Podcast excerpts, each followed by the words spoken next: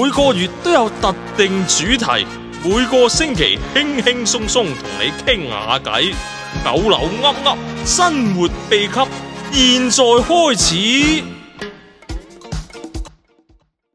好，各位觀眾，歡迎大家再次嚟到九樓 Up Up 啊！咁我係你哋嘅節目主持人侯 Sir。我係容姑娘，咁我哋承接翻上一集啦，都會有翻三位嘅嘉賓喺度嘅，咁都請三位嘉賓再一次自我介紹一下先。 Hello，大家好，我係寶姑娘。 Hello，大家好，我係莊 Sir。 Hello，我係賴姑娘，好，咁我哋上一集啦，就有即係分享到啊，上一年我哋究竟有啲咩嘅 achievement 啊，即係有啲咩目標啊，做咗咁樣啦，係啦，咁今年啊，應該咁講，今集唔係今年， 今集我哋咧都會誒、呃即係同即係承接翻上一集嘅內容啦。咁、今集咧，我哋主要就係想講下啊，我哋今年。呢一年有啲咩目標想係即係達到啊，想去做到嘅呢？咁樣，嗯咁、我就即係我講先啦，我自己呢，就想誒、呃考一啲牌咧，係關於啲維修啊，即係家居裝修維修嗰啲，好啊即係小型工程嗰啲啦，即係可能啲啊你屋企係咪最近有啲呃自身需要誒 甩甩流流啊？甩流流少少啦，間唔少又有啲問題咁樣，但可能係滅蟲你都要可學，唉，可能可能都係即係過過咗過咗冬天之後開始潮 濕咧，可能有啲嘢先啊？首先啊，我可能想學啲電牌嗰啲，係啊，即係有時換嗯哦電工換燈啊，係電工換燈嗰啲咧，又要駁線嗰啲咧，咁唔識噶嘛，哦電掣嗰係啲，啦係你係啦咪，想自己嗯哇好複雜我有聽到都好有可靠嗰種感覺啊？令到身邊嗰個人都覺得自己嗯我可以換到嘅，我識嘅咁樣。咁又未自己咁照顧又到未自去己到屋企啊咁嘅定，係我你想轉行啊？想轉 行呢個可以考慮下， 學完之後即係可以考慮下。嗱，我覺得係嗯誒有時啲好細型，譬如換燈呢啲咧，咁你去揾人去去轉去做咧，又好似好嘥時間，好煩咁，咁不如自己學咁啊到係啊！去。呢個都係我哋好多街坊成日面對嗰個問題嚟，我哋都好多基層街坊嗯噶嘛，佢哋成日都話誒原來咧誒整個我哋有個隔氣喉嘅服務啦，喂整個隔氣喉咧幾十蚊嘅嗯啫，但係咧叫個師傅上嚟咧，哇成千蚊㗎，八百蚊一千蚊嘅，係啊。好貴，咁所以我覺得即係自己學識都係有好處啊因為嘅。我我上年自己買咗個燈，諗住即係換咁樣，最後尾都係要揾屋企人，即係有有哦係啊啲係因為要出去自己揾人換咧，又覺得要喂博線係啦，博線啊千幾蚊，即係仲貴過盞燈咁，不如我自己學咗佢好過啦。好複雜嘅。所以我嗯好好啊！就呢個想想學呢啲即係少少少啊維修搞到我哋時交我俾屋你啊企裝修換電燈我都揾你係啊冇錯交俾幫你到手時就我賺外快嘅時候你。學識咗就可以嚟幫我哋手啦。係咁，我都分享下啦。咁我上集我都講到啦，我嗯舊年考咗潛水牌嘛，咁啊，梗係去外國潛下噶啦。香港啲水啊，真係爭要啲用啊啊，係用呢個牌係啦，先得咁我所以咧就想下年同埋有車牌啦，咁嗯就想兩個牌咧都可以令我去一個咧平時以前我去唔到嘅旅行啦，咁就可以自駕遊，兼且仲要去埋潛嗯水，係啦。自駕遊去邊度啊？諗住我目標暫時都係近近地啦，即係日本沖繩先啦，啊可以做晒我呢啲想嗰做個哦好嘅嘢。靚啊喎，即係好有嗰個度假氣息啊！啲水又好清，即係睇人哋 相。其實基本上咧，除咗香港水域之外咧，好多地方水都好清嘅。啊我我聽講台南都好靚喎，台灣都好嘅，係啦。咁但係其實台灣主要都係睇海龜啦，咁樣樣。咁如果係誒想睇啲特別啲嘅，咁就即係多啲魚類嘅，咁嗯就去沖繩近啲，咁就誒都佢哋潛水個事業都發展得好成熟，所以就可以去玩下啦，咁樣樣。期待影多啲靚相。係啊，希望誒都係入夏之後進行咯呢樣嘢，係啊啦，嗯好好啊可以試可以開始到計劃本身有嘅牌。係啊，即係過咗咁多金去考，真係冇都嘥要時間做下呢啲嘢嗯係。係。好，咁啊，到我分享下啦。咁我就誒今年嘅目標就想即係健身啦，即係粗大隻啊係啦，即係大隻少少啦。你而即係家你而家有冇邊部分係咪覺得你自己好滿意啊散？嗯，我覺得可以。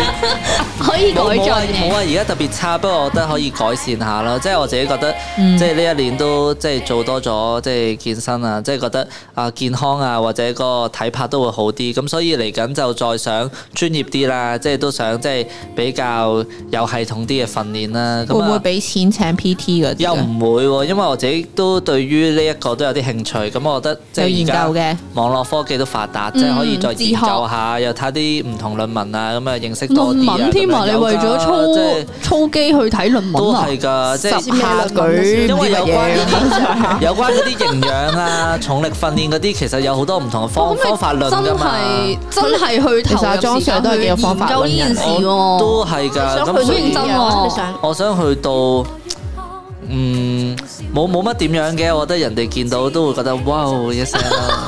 哎哦係喎呢啊個。哦所以唔係，所以我今年嘅目標係希望即係唔係純粹。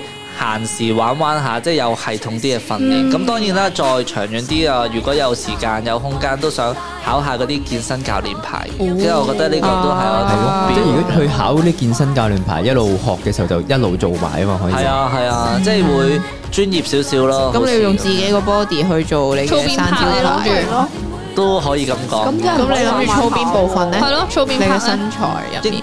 應該要平衡噶嘛，即係即係全身上下一齊平衡啦，係啦，全身咯。哦，係即係唔好香雞腳咁樣樣。都可以咁 講，咁所以就啊希望做到啦。即係我自己覺得就有個目標俾自己咧，咁就嗰一年咁就有啲嘢去追求啊。期待咁就今年年尾見到你個身形會有有啲乜突飛猛進嘅嘢？突哇破！哦！一聲嘅轉變。係啊，希望令到我哋 office 有八成嘅人都會 wow 一 好聲。係呢個咁呢個係你嘅 KPI 目標好啊多謝。係真係唔敢講。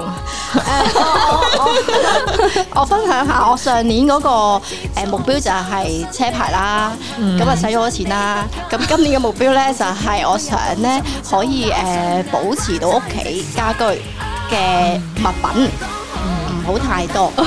唔好太多呢個又係好啊係啦彈有冇具性體係咯呢係個咯講法。比而家少一半。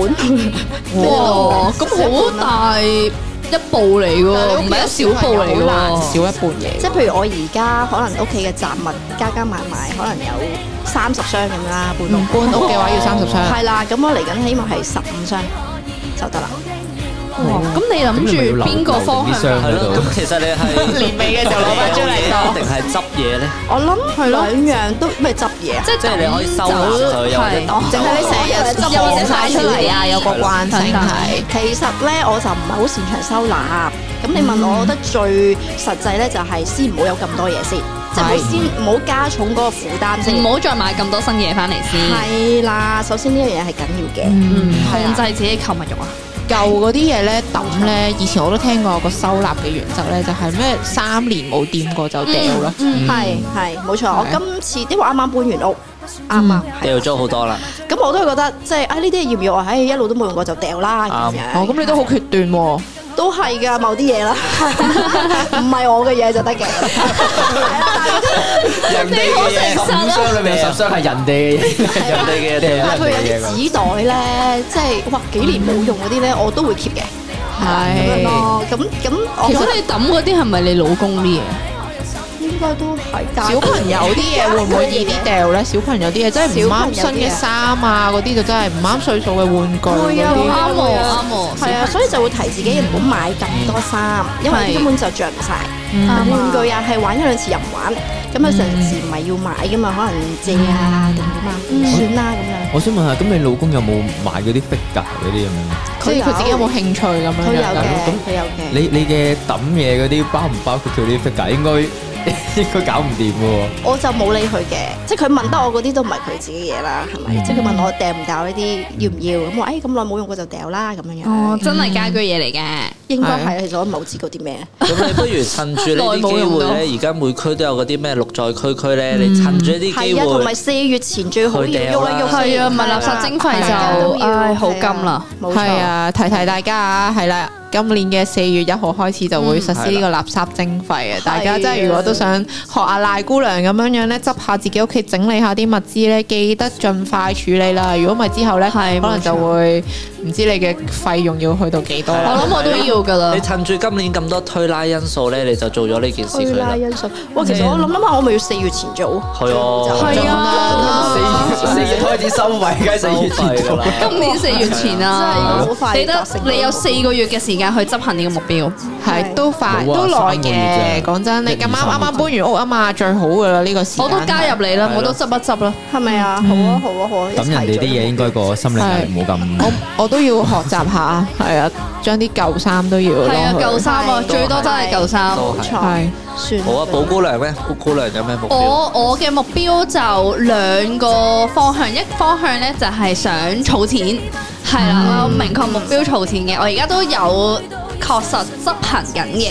咁我有個目標係出年可能誒。呃六月份之前，即係頭唔係今年六月份之前，即係頭呢頭半年啦，可以儲到某一筆嘅錢啊，某個 amount 嘅錢係啦。另一方面咧，就係、因為嚟緊今年五月，我有個好好好好最好嘅朋友咧，佢會結婚，咁佢揾咗我去做姊妹，咁所以為咗去。做好呢個姊妹冇錯，呢一個職責當然可以好好睇睇咧。咁我健身咯諗住尊重啊要有一齊去健身重啦新呢一個瘦身嘅大工程。係即係飲飲少啲嗰啲。全啊呢糖個應該要啦。啦。嗱，我而家已經飲珍珠奶茶咧，可以飲到微糖噶啦，已經非常之大嘅進步。我諗我第一步嘅，我諗我第一步嘅目標咧，就係每一個星期。唔好飲超過兩杯嘅珍珠奶茶，咁、又可以瘦身又可以儲錢你。要催眠下自己，係，我要好努力先至做到，咁我而家每個禮拜都可能係飲至少三杯，咁所以係飲到唔多過兩杯係好難㗎，我要都要做我我會加油嘅，我會加油嘅，戒糖啦，係啊，所以都係上半年喎，係咪啊？個目標就係啊，冇錯，都係上半年嘅目標嚟嘅，唉係真係係諗諗起都有啲艱難添，我我會加油嘅， 我會加油，由今日開始。好。咁大家啲目標都非常之清晰啦，亦都係希望大家真係可以貫徹到你嘅執行計劃啦，咁、就可以係喺二零二四年呢，就有一個更加之豐盛嘅生活啦，同埋就係有更加好嘅美滿人生啊，係啦咁樣。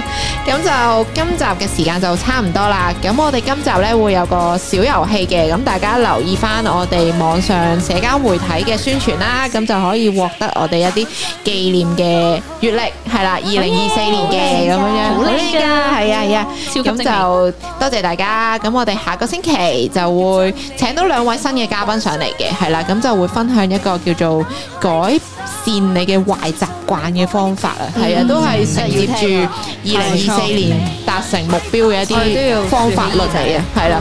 我哋下集下星期再見，拜拜還不快，我有心的跟你去探討這一世界，未來千姿百態。緣分上你都別怕，定會到，要相信一切是